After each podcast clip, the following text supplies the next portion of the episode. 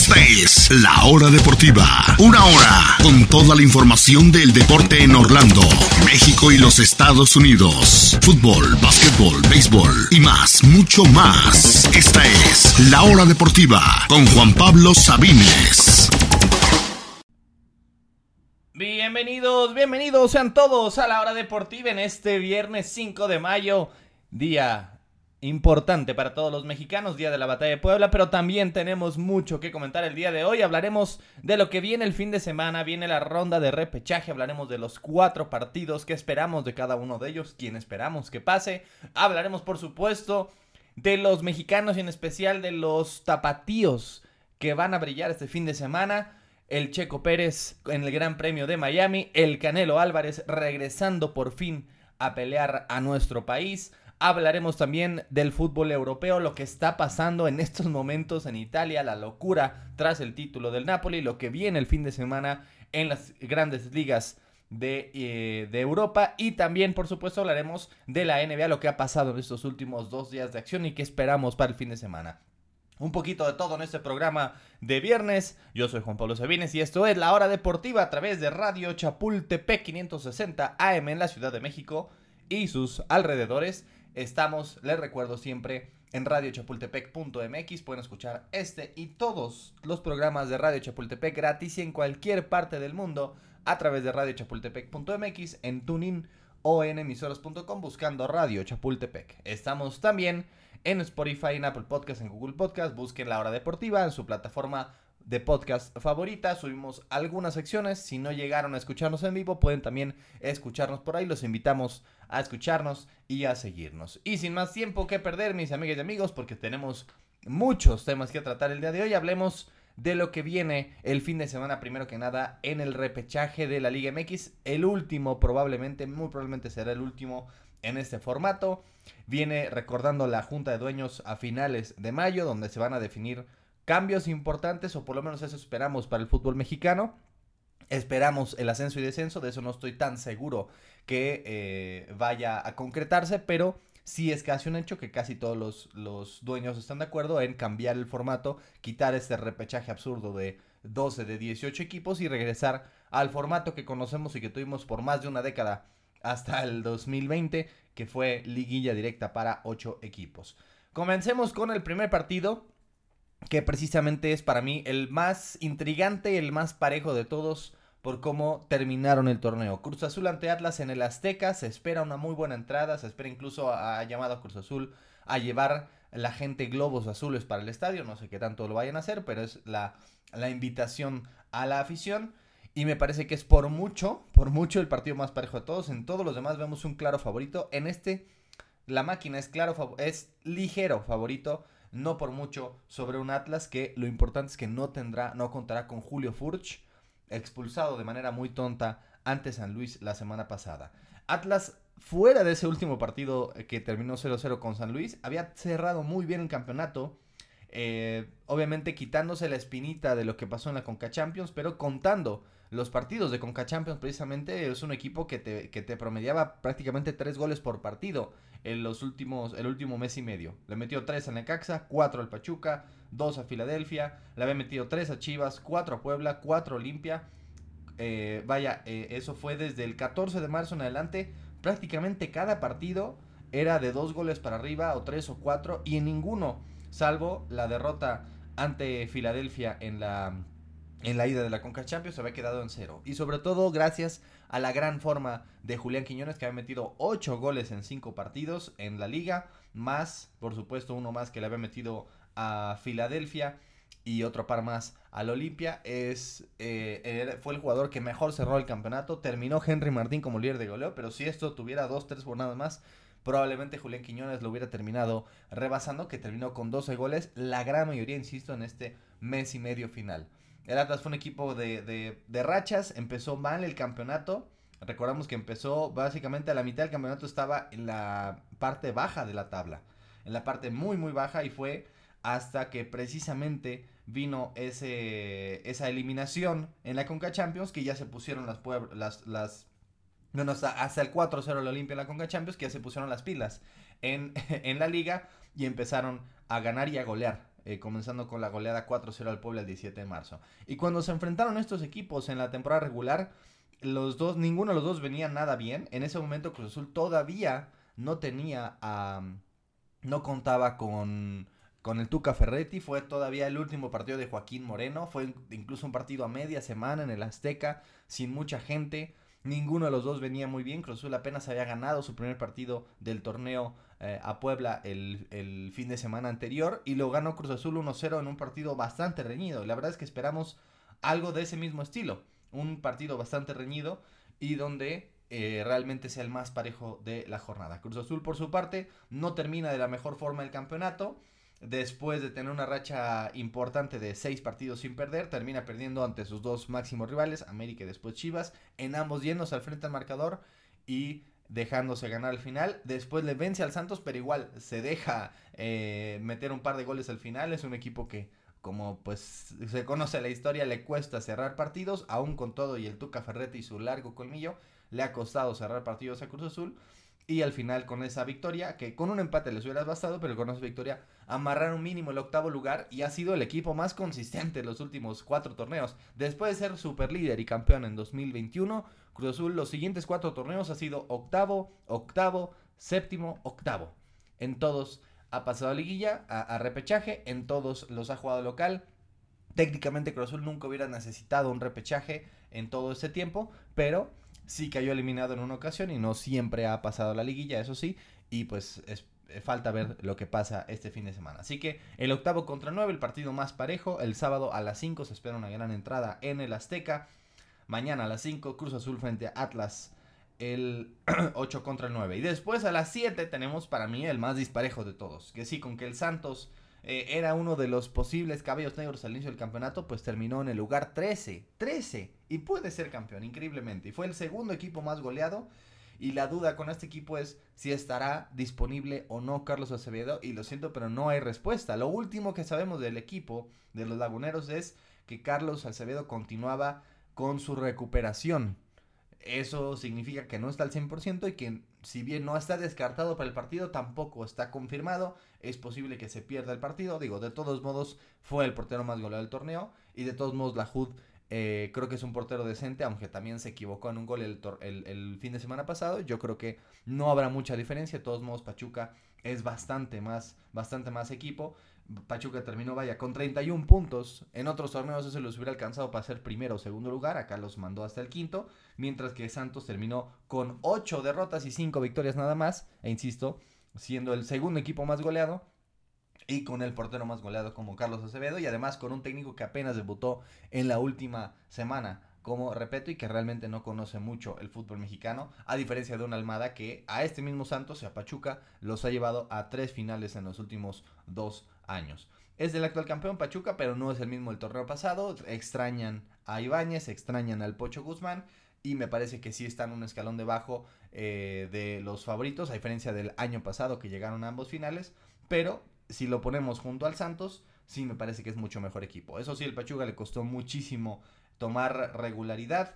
Eh, hubo una racha que ganaban uno, perdían uno, ganaban uno, perdían uno. Eran tan, tan factibles de golear al América en el Azteca y después eh, ser goleados eh, por el Atlas. Es realmente un equipo inconsistente y que todo es trabajo de jóvenes mexicanos y sobre todo de, de Guillermo Almada. Así que Pachuca es para mí muy favorito en la cancha del Estadio Hidalgo. Veremos qué entrada hay, recordando que Pachuca con todo y, que son los actuales campeones, tuvo una de las peores entradas en todo el torneo. Creo que fue el tercer equipo que menos gente metió a su estadio increíblemente en todo el torneo. Ni siendo campeones realmente han podido llenar el Estadio Hidalgo. Y no esperamos tampoco la gran entrada eh, mañana a las 7 con 10 minutos. Pachuca frente a Santos. Por cierto, ambos partidos deberían ir por TUDN o por eh, el canal 5 o, por bien, o bien por VIX para los que tengan esa plataforma. Mañana 5, Cruz Azul contra Atlas y a las 7, Pachuca frente a Santos. Vámonos ahora a los partidos de domingo. Tenemos otros dos partidos el día domingo, también lucen bastante disparejos en el papel. A las 7 de la noche, León con su flamante paso a la final de la Conca Champions. Pues hablemos precisamente de eso, porque eh, vamos a hablar de León y luego de Tigres. Lo que pasó en la cancha el Nou Camp fue una debacle total para mí de los Tigres, de los universitarios, y muchos ya lo están llamando el fin de una era, y, y es pronto tal vez para decirlo, pero tal vez lo sea. Ya van cuatro años del último título de Liga de Tigres, no solo el último título de Liga, de la última final de fútbol mexicano que jugaron, precisamente ante León, en aquel clausura 2019, y después consiguieron un año un año y cacho después, un año extraño después, el título de Conca Champions, pero desde entonces Tigres pues realmente no ha sido el protagonista que esperábamos. Creo que mucho de eso dependía de Guiñac y obviamente Guiñac ya eh, a final de su carrera no es el mismo de antes y pese a que tiene, ha tenido muy buenos equipos, desde que salió el Tuca simplemente no ha encontrado regularidad. A pesar de tener grandes DTs como el Piojo, digo, como Coca, como por 5 minutos, y ahora Siboldi, que también fue campeón en México, realmente eh, no han podido encontrar esa regularidad, no han podido encontrar ese, ese equipo, o sea, ni Córdoba, ni Laines, ni Bañez han sido las soluciones al ataque, no han sido buenas opciones al ataque para acompañar a un Guiñac ya, eh, ya viejo, ya al final de su carrera, que sigue siendo muy talentoso, pero que, insisto, no es el de antes. Y pues por supuesto que es un equipo que, como lo dijo el mismo Piojo Herrera hace más de un año, se está haciendo viejo. Lo crucificaron, no, lo, dijo hace unos seis meses, lo crucificaron por ello, lo corrieron por ello, pero al final tenía razón. Y no importa que él esté yendo muy mal también en, en, en Tijuana, pero el Piojo Herrera tenía razón. Es un equipo que se está haciendo viejo. Veamos la plantilla. Todos los que están arriba de 30, los Nahuel, Aquino, el propio Guiñac, Quiñones, eh, lo Carioca vaya, es un equipo que sí necesita renovarse urgentemente y necesita encontrar una fórmula, porque si no va a ser de esos equipos que, ah, fue un equipo de época gracias a uno o dos jugadores grandes y de ahí al olvido, como el Necaxa de Aguinaga, como el Toluca de Cardoso, que sí tal vez ganaron títulos después de él, pero, pero fue la época y no son, y por eso yo creo que esos equipos como el Caxa, el Toluca, el Tigres ahora, no son equipos grandes porque, ok, marcan una época, si quieren 5, 6, 10 años, pero si lo vemos en el gran panorama de la Liga MX, Tigres no ha sido un equipo grande. Fue un equipo que luchó por el descenso en los 90, luchó por el descenso en los 2000 y la gente se olvida, 2009 Tigres estuvo a punto de descender y tuvo una gran época después de casi 30 años fue campeón, pero me parece que esa época posiblemente esté llegando a su fin, a diferencia de otros equipos que se han mantenido grandes, populares, ganadores por mucho tiempo, como los cuatro grandes con obviamente sus malas rachas, el América sobre todo, Chivas eh, no tan constantemente, pero por lo menos tiene un título cada década, Cruz Azul con todo y su sequía se ha mantenido constantemente en finales, y con nueve títulos. Y Pumas, que digamos tiene el argumento más débil de todos, pero sí sí ha tenido cuatro títulos en lo que va del milenio y tiene afición en todo el país. Por eso creo que la gran diferencia y por eso insisto y siempre insistiré que esos son los cuatro grandes y que equipos de moda que aunque ganen 100 títulos no van a alcanzar realmente ese estatus porque es una época y porque no tienen afición en todo el país. Y el último ejemplo de ellos son los Tigres. Pero bueno, regresando ahora sí a la repesca, León ante San Luis mañana a las 7, muy favorito el club de, de Larcamón. Viene, insisto, de, de, ganar fácilmente ante los Tigres, fuera de una genialidad de Fulgencio. El partido fue dominado por completo, pero de principio a fin por el León, sin muchos, eh, bueno, hubo un poco de drama al final con ese, con ese último gol, pero al final eh, me parece que León fue bastante superior que los, que los Tigres y muchos están poniendo al LAFC como favorito en la final. Yo no estoy tan seguro. Yo lo veo bastante parejo y creo que León tiene altas posibilidades de ganarlo. Ahora, ante un San Luis que ha tenido muchos problemas de indisciplina esta semana, se habló de la de que corrieron a David Ochoa, esa promesa mexicana que venía de la MLS, que entre Estados Unidos y México escogió jugar con la selección mexicana, pero que simplemente jugó un partido en todo el semestre eh, y realmente es una decepción lo que ha sido David Ochoa y veremos a dónde va porque pues tampoco es como que en el San Luis detrás de Barovero iba a tener muchas opciones. Posiblemente el Necaxa podría ser buena opción ya que se queda sin Hugo González, pero veremos qué pasa con David Ochoa. Es un equipo San Luis que tiene una que otra estrella, como decíamos Barovero, como Vitiño, que yo insisto que lo veremos en algún regio o en algún grande muy pronto. Pero eh, plantilla, la plantilla línea por línea ha sido mucho mejor el León, que fue la mejor defensa del campeonato, solo 13 goles recibió Cota y que fue el portero del campeonato, mientras que adelante pues son Mena, Di Giorgio, eh, que están en un gran nivel y me parece que León es bastante favorito y debería avanzar sin ningún problema sobre el Atlético San Luis. Y el último partido, pues bueno, hablando de Tigres, en el papel deberían ser muy favoritos, pero pues como han estado jugando recientemente, no lo han sido como tal. De hecho, jugaron hace poquito, hace un par de semanas apenas, ganó Tigres a penitas 1 a 0 con un penal bastante dudoso de Guiñac, es decir, en absoluto fueron muy superiores. Rompieron esa racha de tres derrotas seguidas en casa, no cuatro derrotas seguidas en casa con ese triunfo sobre el, sobre el Puebla, pero me parece que los Tigres en el papel deberían ser mucho mejor equipo frente a un Puebla que tiene un DT pues que está debutando, es su primer torneo de, de, el director eh, técnico del Puebla y que apenas tiene 33 años y que está pues haciendo sus, sus pininos, digamos, en el fútbol mexicano y que pues se logró meter eh, Arce, eh, Esteban Arce, estábamos hablando del DT, se logró meter la franja gracias a esa goleada sobre uno de los peores equipos de México como el Tijuana, pero fuera de ello tuvo un torneo para el olvido y terminó avanzando con nueve derrotas y solo seis victorias y como el lugar once. No fue nada eh, espectacular en absoluto el torneo de Puebla, no fue ese, ese super Puebla del Arcamón, fue un Puebla que se metió de panzazo y porque alguien tenía que meterse, mientras que los Tigres les alcanzó con ese inicio del torneo, con ese, eh, esas primeras 10 jornadas entre Coca y un poco el Chima Ruiz, eh, que, estaban en segundo lugar por unos momentos, y con esos que alcanzaron a meterse en séptimo lugar, pero cerraron el torneo de forma terrible, verdaderamente con solo una victoria en sus últimos seis partidos. Los Tigres, varias derrotas consecutivas de visitante, incluyendo el último fin de semana goleada ante el mismo León y pues ahora ante Puebla deberían ser favoritos, pero si me dicen cuál podría ser la sorpresa el fin de semana, podría ser esta. Podría ser que el Tigre, tigre simplemente no consiga eh, jugar su mejor fútbol, que simplemente eh, juegue lo mismo que juega los últimos, los últimos dos meses, que es nada, y que tal vez Puebla force a penales, así como lo forzó ante Chivas hace seis meses, y los elimine ahí por la tanda de los penales, recordando que el empate directamente se van a penales en la ronda de repechaje. Así que eh, todos los partidos irían por Televisa o por VIX. A las 9 de la noche se definiría el último invitado a la liguilla, Tigres ante Puebla. Y muy muy rápido les comento ante quién puede jugar sus equipos favoritos. Bueno, hablemos de los cuatro grandes, el América, pues bueno, depende mucho, eh, sobre todo recordamos de, de, el Cruz Azul Atlas no cambia mucho, no cambia nada, realmente todo depende de los otros tres partidos. Si ganan Santos y San Luis, el América iría contra San Luis.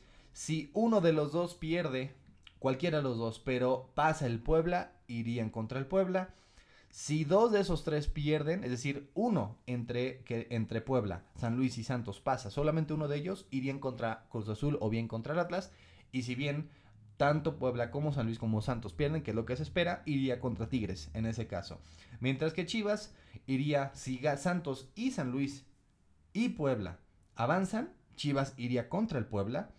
Si uno de los tres no avanza, irían contra Cruz Azul o bien habría clásico tapatío. Si dos de esos tres no avanzan, es decir, si entre Puebla, San Luis y Santos solamente uno, uno avanzara, irían contra Tigres. Y si todo sale con la normalidad que se espera, si avanzan tanto el Pachuca como el León contra Tigres, irían contra el León. En ese caso, mientras Cruz Azul eh, si avanzan Pachuca, León y Tigres, obviamente avanzando Cruz Azul iría contra Monterrey. Cruz Azul, si avanza solo dos de entre Pachuca, León y Tigres, iría contra el América. Si avanza solo uno, iría contra las Chivas. Y ni si no avanza ninguno, iría contra el Toluca. Eso es lo que esperamos del fin de semana. Mientras que Pumas, pues no va contra nadie. Ya están en Cancún disfrutando sus vacaciones. Qué dichosos ellos. Vamos nosotros a una pausa y regresamos con más acción del fin de semana aquí en la hora deportiva. No se retire.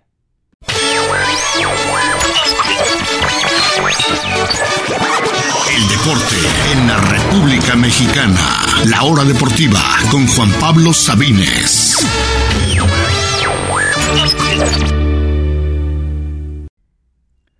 Estamos ya de regreso en la hora deportiva y dejemos el fútbol de lado por unos minutitos porque tenemos que hablar de los dos mexicanos, de los dos tapatíos que serán el centro del mundo el fin de semana. Primero hablemos de la pelea del Canelo que es mañana por la noche. La primera pelea del Canelo en suelo mexicano desde 2011.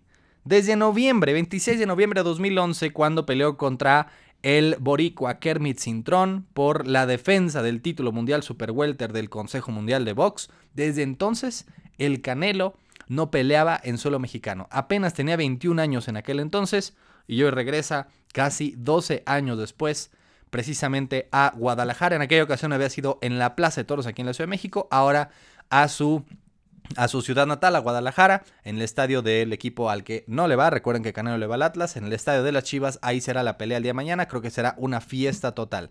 De hecho, Canelo en su carrera ha peleado 34 veces en México, 34 de sus 62 eh, peleas, de sus 62 combates han sido en suelo mexicano y solamente uno no lo pudo ganar. Fue un empate y ya fue en el 2006 cuando tenía apenas 15 años frente a Jorge Juárez en Tijuana, que fue eh, decisión dividida en la división peso welter, de ahí de los, los otros 33 combates en suelo mexicano, Canelo los ha ganado. El día de mañana la pelea será Recordando que la pelea será por los cuatro títulos mundiales del peso supermediano que estará defendiendo el Canelo Álvarez, tanto de la AMB, OMB, CMB y la FIF. De todos los cuatro títulos de los cuales actualmente es campeón mundial Canelo estarán en riesgo el día de mañana y será frente a un inglés, será frente a John Ryder. ¿Quién es John Ryder? Eh, hablemos un poquito de su carrera profesional. No representa en sí una gran eh, prueba para Canelo, como sí lo fue Bivol o por supuesto Triple G últimamente, pero sin embargo, eh, Canelo propio dijo vamos a tenerle respeto, pero que va a buscar el knockout en el ring. Eh, Ryder también es un veterano, al igual que Canelo, le dicen el gorila, tiene 34 años, ha peleado 37 veces, ha ganado 32, de las cuales 18 han sido por knockout y tiene 5 derrotas en su carrera. Ese John Ryder no es la pelea más fuerte, más complicada para el Canelo, pero es eh, un buen rival que está intentando eh, contender por el título, por los cuatro títulos mundiales de peso supermediano del Canelo. Hace un ratito fue la, él fue el pesaje en el Teatro Santos de Gollado en Guadalajara, eh, ese teatro que le caben mil personas y eh, fue el, pesaje en el que como máximo pues deberán dar 76 kilos o 168 libras. La pelea será a las, bueno, a las 9 de la noche comienza la transmisión, tanto por Azteca como por Televisa, pero se espera que la pelea sea aproximadamente a las 10 de la noche para que sepan aproximadamente a qué hora comenzará la pelea estelar por los cuatro títulos eh, mundiales que ostenta actualmente Saúl El Canelo Álvarez, el oriundo de Jalisco. Así que mañana por la noche regresa por primera vez en casi 12 años Canelo a México. Está invicto en suelo mexicano. Había peleado montones de veces en Las Vegas, en Texas, creo que una vez en Miami, si no recuerdo mal. Regresa a México, regresa a Guadalajara Saúl El Canelo Álvarez. Pero el otro tapatío del que se espera eh, mucho este fin de semana es Sergio El Checo Pérez. Checo Pérez que hace un ratito terminó la, la prueba libre, los entrenamientos libres del Gran Premio de Miami, allá, fuera del Hard Rock Stadium, del Estadio de los Delfines de, de los Delfines de Miami.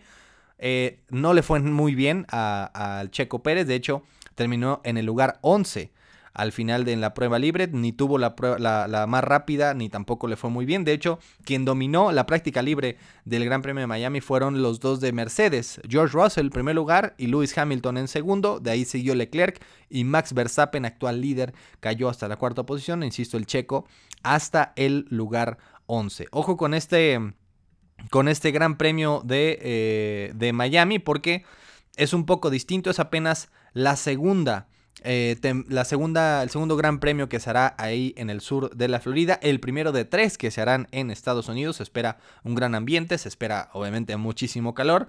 Este gran premio es de los pocos en los que el horario de, los, de las prácticas libres no coincide ni con la clasificación ni tampoco con la carrera ya que por la temperatura de pista y la hora de probar la cual y la carrera, pues influye bastante la alta temperatura. La práctica libre 2 serán una nueva película, serán algo distinto, eh, sin lugar a dudas. Así que esto es lo que se espera del Gran Premio de Miami. No le fue muy bien en la quali al Checo Pérez. Los de Mercedes empezarán en la pole, Russell y Hamilton. Pero recordando que Red Bull en cuatro carreras ha ganado las cuatro este año.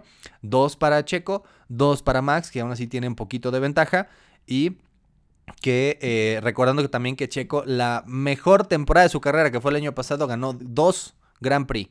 Este año apenas en cuatro carreras lleva ya dos. Es decir, el próximo Grand Prix que gane Checo ya será eh, la mayor cantidad que habrá ganado en su carrera. Y si bien le vemos pocas, no nulas, pero pocas chances de pelear por el título, pues bueno, necesita pelearle carrera con carrera a Max Verstappen. Este título es de Red Bull. Lo único eh, lo único que falta definir es si será de Max Verstappen, que es lo que todo el mundo espera, o si el checo podrá realmente competirle hasta el final.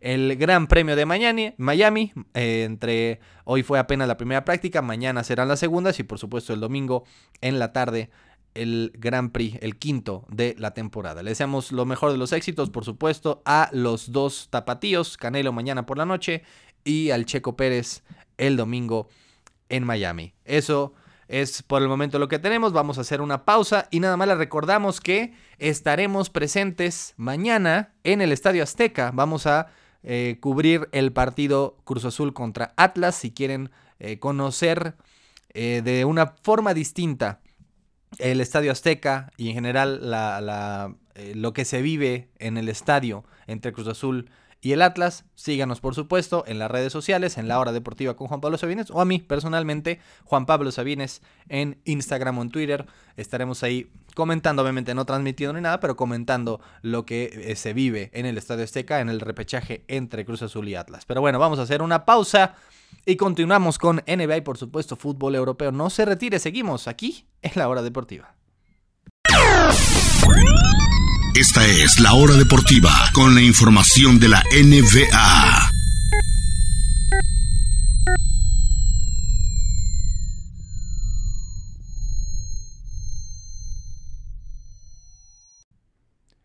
Eh, estamos ya de regreso en la hora deportiva, mis amigas y amigos. Hablemos, hablemos un poquito de la NBA, lo que ha pasado en estos últimos dos días. Y la verdad es que no han sido partidos muy parejos.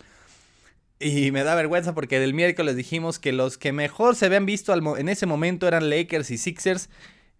Y procedieron a ser vapuleados, destruidos en sus siguientes partidos. Los Celtics el miércoles por la noche aplastaron. Aplastaron por casi 30 puntos. Bueno, se hizo un poco más decente al final del partido. Y eso que había regresado en bid. No sé cómo podemos explicar que sin Embiid, sin el MVP, los Sixers ganaron en Boston y con él fueron aplastados por. Eh, que iban, iban en un punto incluso por 40. Eh, mientras que los Warriors aplastaron a Lakers también el día anoche. Ni siquiera valió la pena terminar de ver el partido. Fue una masacre total. Hablemos un poco de lo que ha sido cada serie, comenzando con la de Celtics contra Sixers. Era obvio, era lógico que iba a ganar Boston de, local. Yo creo que el Philadelphia ya había sacado el primer partido de visitante y era lo que quería. Creo que eh, simplemente Embiid no estaba al 100% y que en general tú no, no, no es que no busques ganar cada partido, pero puedes dejar ir uno que otro encuentro porque estás hablando de que ya le robaste un partido de local a Boston. Ahora Philadelphia tiene la ventaja de localía, gana los tres partidos que quedan de local y avanzan a la siguiente ronda. Los dos que siguen son en Filadelfia. Ahora obviamente la presión está de su lado porque tienen que ganar los dos en su casa, porque si no la serie se vuelve a ir del lado de Boston que va a volver a tener la ventaja de localidad. Dicen que las series empiezan cuando el visitante gana un partido y pasó lo mismo. Filadelfia ganó el primero de visita, Lakers ganó el primero de visita y por eso es que estas series se han puesto tan disparejas y no importa tanto que haya sido una película. Era hasta esperado que el local iba a ganar el segundo partido, tanto Boston como Golden State. Claro, no esperamos que fuera por 30, 40 puntos, pero al final me parece que eh, era lógico y que no me, no me dice demasiado lo que, lo que pasó en el partido. Incluso Boston fue el, fue el equipo con mayor diferencia de puntos en toda la temporada, es decir, normalmente era común que aplastaran a sus rivales. Al propio Milwaukee le ganaron por 40 hace mes y medio. Era lógico. La diferencia es cuando son partidos cerrados, Boston tiene marca de punto .500. Ahí es cuando le cuesta. Es como los Bills un poco en lo que era el NFL, que tuvieron 13 o 15 partidos seguidos a una posesión que todos los habían perdido. Aplastaban a sus rivales y ganaban la mayoría de los juegos, pero apenas se ponía cerrado y lo perdían. Aquí Boston no pierde todos, pierde la mitad, pero al fin y al cabo le cuesta demasiado los partidos cerrados. Es tan probable de tener un partido cerrado y perderlo como de aplastarte por 30, 40 puntos. Así que no me eh, preocupa si soy Filadelfia demasiado este partido, pero la presión ahora sí sigue estando de Filadelfia. Tienen que ganar los dos partidos que siguen en casa. El primero de ellos este domingo a la una y media, el primer partido en Filadelfia, ya ahora sí con Embiid y Harden y equipo completo. Y del otro lado, Warriors frente a Lakers, la serie que también muchos esperaban y anoche pues fue una paliza total. Eh, obviamente Curry se lleva los reflectores, pero la mayoría de sus puntos vinieron cuando el encuentro lleva 20, 30 puntos por arriba de, de diferencia. Creo que lo más importante y lo que me preocuparía si soy los Lakers es cómo pudieron neutralizar por completo a Anthony Davis. Y hoy por hoy, esa es la clave para ganar a los Lakers. No es un LeBron James de 38 años. Es un Anthony Davis que debería ser el mejor jugador del equipo, que lo fue en el partido 1 y que el día de ayer lo neutralizaron tanto al ataque con solo 7 puntos como en defensa de 23 rebotes a solo 11. Hicieron lo que quisieron los Warriors, tanto Green en el lado defensivo como Curry del lado ofensivo. Me parece que eso es lo preocupante y era igual hasta esperado que Anthony Davis es un jugador muy inconsistente que te puede dar, puede verse como el mejor del mundo en, ciertas jugadas, en ciertas noches y otras noches como un Dwight Howard en la liga china. Es realmente triste lo de Anthony Davis que no puede mantener ese nivel y al fin y al cabo eh, de un gran, excelente partido, vimos un partido pésimo, neutralizado. Esa es la gran duda. ¿Podrá Anthony Davis realmente verse como el Anthony Davis de las mejores épocas de Nueva Orleans? O lo mejor aún, del Anthony Davis de cuando ganaron el título en la burbuja en Orlando. De hecho, este equipo de Lakers se parece bastante a aquel. Son Anthony Davis en un gran nivel, LeBron James ya no en su mejor momento, pero también en un muy buen nivel, siendo más listo que, que más inteligente, más estratégico a realmente esa, esa potencia que tenía en sus mejores años. Y varios jugadores de reparto que te pueden dar una buena noche de vez en cuando. En ese momento eran KCP y Rondo y Kuzma, ahora son D'Angelo Russell, Austin Reeves, Hachimura, eh, Schroeder, Malik Beasley, que te pueden dar una buena noche de vez en cuando y con eso tal vez sea suficiente. Se parece mucho a ese equipo, pero, insisto, depende mucho de qué versión de Anthony Davis veamos. Y también depende mucho de lo que los Warriors puedan eh, neutralizar a Anthony Davis. Así que era lógico que los Warriors iban a ganar este partido, pero los Lakers, igual que los Sixers, tienen la presión de ganar sus dos siguientes partidos en casa ya del norte. Viajan al sur de California. Mañana el primer partido en el Crypto.com Arena.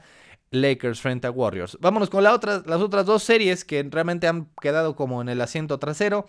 La serie entre Nuggets y Suns eh, hoy será el partido 3, es el único, los únicos dos partidos de hoy. No, perdón, el partido 3 de Filadelfia y Boston es hoy, el cuarto es hasta el domingo. Y el 3 de, de Phoenix y Denver es hoy a las 8 de la noche. Ya en Phoenix, ahora sí con la presión total, sin Chris Paul. Es precisamente lo que esperábamos yo dije, Phoenix, si está saludable, va a ganar el título. Y no está saludable. Y Denver se ha, visto mucho mejor. Nikola Jokic, para muchos, tendría que haber ganado el MVP. Está jugando a un nivel de MVP. Están demostrando que por qué fueron el mejor equipo de la conferencia oeste. Y la verdad es que los Phoenix Suns se ven mal eh, entrenados, mal, eh, tienen mala estrategia y eh, ¿cómo puedes explicar que Kevin Durant tenga un tiro en todo el último cuarto en, la derrota que tuvieron ante Clippers o dos en la derrota, una de las derrotas que tuvieron ante Denver?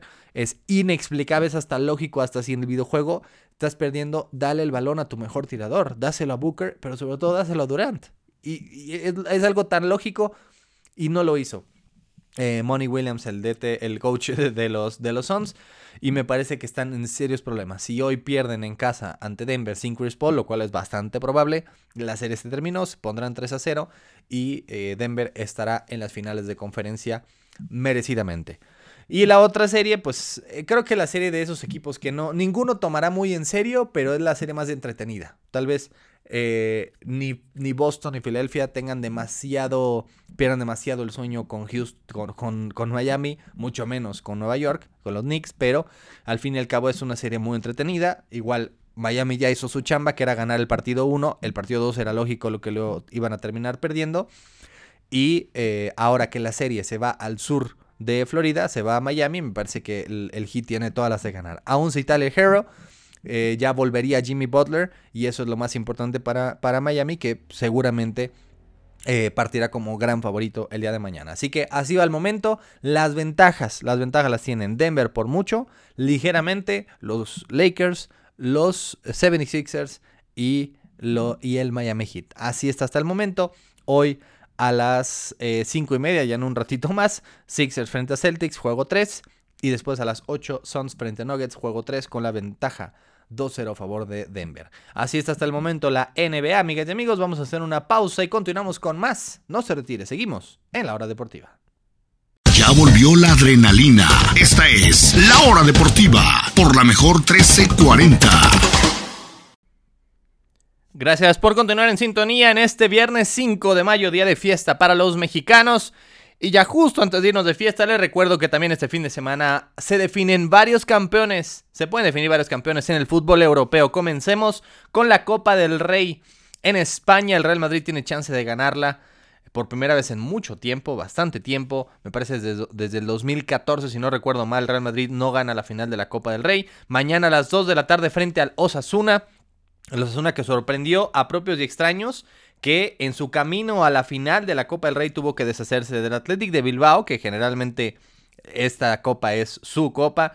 Se deshizo también del Sevilla y del Betis, de los dos equipos de la ciudad de Sevilla, y ahora están frente al Real Madrid, pero por supuesto es muy favorito el cuadro merengue. Ojo, podría que termine siendo el último título de Ancelotti. Si no sale bien la Champions y si termina todo este verano para en esta segunda etapa de Carleto al frente del Real Madrid, podríamos decir que el único título que gana esta temporada, claro, sin contar el Mundial de Clubes, que es técnicamente del año pasado, sería esta Copa del Rey. Mañana a las 2 de la tarde por, por Sky Sports, eso sí, no, no, no todo el mundo la podrá ver, tendrán que ir a algún bar o contratar Sky eh, para, o Bluetooth bien, para poder ver el partido, la final de la Copa del Rey el día de mañana a las 2 de la tarde. Pero donde ya hay campeón a partir del día de ayer es en Italia. Era cuestión de tiempo, pero ya por fin ayer se consumó. De visita ya no fue frente a su gente, pero el, el Napoli con un empate le bastaba para ser campeón y precisamente logró ese empate ayer con gol de Víctor Osimhen, fue el héroe, el nigeriano que además va de capo cañonieri en Italia. Y con eso el Napoli se consagró campeón por tercera vez en su historia, después de pasar casi 20 años en la segunda división, en la Serie B, y después de 33 años que no lo conseguía. Desde que lo hizo en 1990, todavía con Maradona y Careca y Ferrara y compañía, desde entonces el Napoli había vivido varios años en la oscuridad, regresó, había quedado subcampeón varias veces, había ganado Copas de Italia, la, hizo hace apenas tres años, pero apenas este es su tercer título de liga, su primero sin Diego Armando Maradona en la plantilla. Y fue una fiesta total, no sé si hay ciudades en el mundo que vivan más la, la fe, la, la fiebre del fútbol que Nápoles, es una ciudad que se siente que está en contra del resto de Italia. Nápoles representa al sur, que es una parte en general históricamente más pobre, más olvidada de la bota. Siempre ven a los equipos de Milán, a los de Turín, a los de Roma como sus enemigos. Y es Nápoles contra el mundo. Y la ciudad fue una locura total. Hay imágenes, hay videos en donde uno sin ser fan del Nápoles necesariamente se le pone la piel chinita de cómo lo festejó la gente. Y es, es, era ya cuestión de tiempo, era como una, era una emoción contenida de decir, ya sé que vamos a ser campeones, pero hasta que no sea oficial no va a explotar. Parecía que iba a explotar el domingo pasado o el sábado pasado, pero no, en gran parte gracias a Ochoa y a la Salernitana, pero tuvo que venir hasta el día de ayer de visita, pero vino el empate, ese punto último que necesitaba y por fin ya, Napoli es campeón de Italia. Y ojo con lo que está pasando en Italia, que después del dominio total y absoluto de la Juventus por nueve años, de 2012 a 2020, nueve temporadas consecutivas donde el campeón se llamó la Juventus, pues ha venido tres campeones distintos. El Inter en 2021 con Conte, el Milán el año pasado con Pioli y este año el Napoli con un Spalletti que también estuvo casi 40 años dirigiendo en Italia y por primera vez puede ganar la liga. Y por supuesto que hay que hablar del Chucky Lozano porque yo sé que como mexicanos nos encanta tirarle al mexicano decir, ah, pero no hizo mucho, hubieran sido campeones sin él. Bueno, fueron campeones con él. ¿Qué importa decir eh, los los, las sugerencias de que simplemente el Chucky Lozano no fue tan importante. Vaya, fue titular en la gran mayoría de los partidos. Se, se, compartía esa titularidad con Politano, pero al final fue un jugador importante para el título del Napoli. Ayer entró de cambio y al, final, al fin y al cabo es el primer jugador mexicano en la historia que logra ganar la liga italiana. Y además es el apenas tercer mexicano en la historia que logra ganar múltiples ligas en Europa. Es decir, más de eh, ligas en más de un país. Lo logró Rafa Márquez en Francia con el Mónaco y en España varias veces con el Barcelona.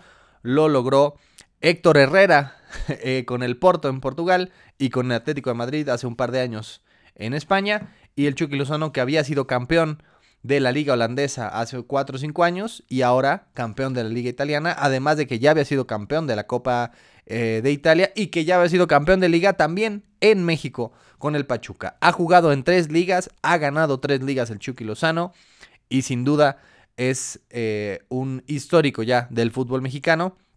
Aunque le quieran tirar y aunque digan que vive de su gol frente a Alemania, vaya, ¿qué, les importa a los del Napoli? Eso llegó al Napoli un año después de su gol a Alemania. No, no, no importa mucho lo que pasó ya en el Mundial de Rusia. Aquí estamos hablando de un mexicano que está consiguiendo algo que nunca nadie había hecho, ser campeón de Italia. Y ya los mexicanos han, han conquistado casi todas las ligas. Faltaba precisamente la italiana. Ya habíamos conquistado la holandesa, la alemana, la inglesa, solo el chicharito, la española varias veces, entre Hugo Sánchez, más Héctor Herrera, más Rafa Márquez, por supuesto. La, la Liga Griega, la Liga de Portugal, la Liga hasta de Chipre con Gudiño. Faltaba la Liga Italiana y podemos sumárselo al currículum de los futbolistas mexicanos, sumárselo al currículum, al gran currículum que tiene el Chucky Lozano. Napoli campeón de Italia, y a ver qué pasa el próximo año. Tendremos un campeón distinto. Napoli será bicampeón. Regresará a la Juventus. No sabemos qué va a pasar. Pero por lo pronto, lo único que falta por definir es quiénes son los otros tres equipos que van a la Champions League. En la Lazio es segundo lugar al momento con 64. Y la Juventus es tercero. Y ojo con el Inter que está teniendo un segundo aire. Ya tiene. pasó seis jornadas sin ganar en Italia. Hoy tiene tres, tres victorias seguidas. Ayer, de hecho, el Inter ganó 6 a 0 sobre el Gelas Verona.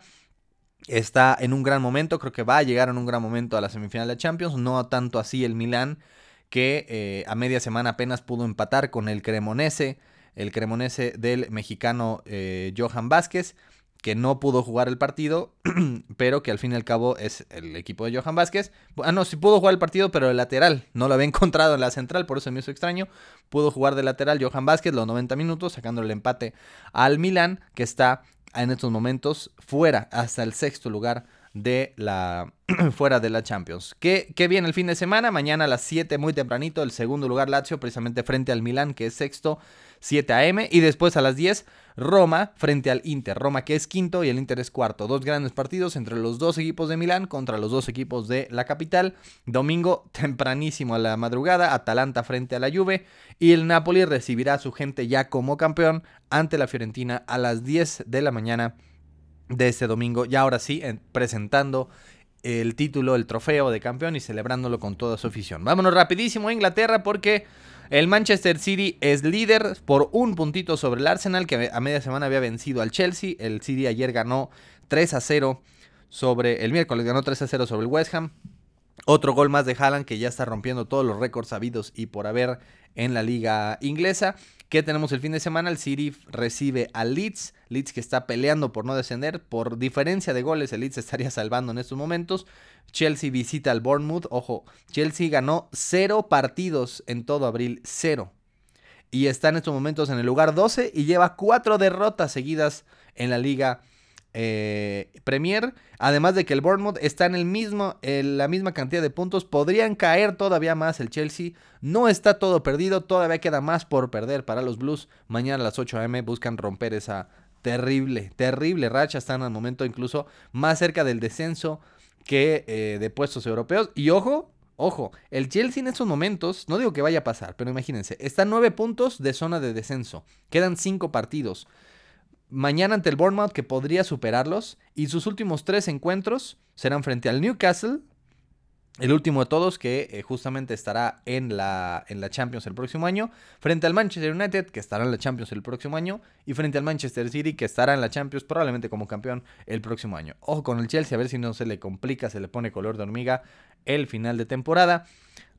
¿Qué, otros partidos tenemos el fin de semana? Liverpool ante Brentford, Newcastle ante Arsenal, gran partido 9 y media de, en el domingo, mientras que West Ham ante Manchester United a las, al mediodía también de domingo. Buenos partidos en Inglaterra el fin de semana.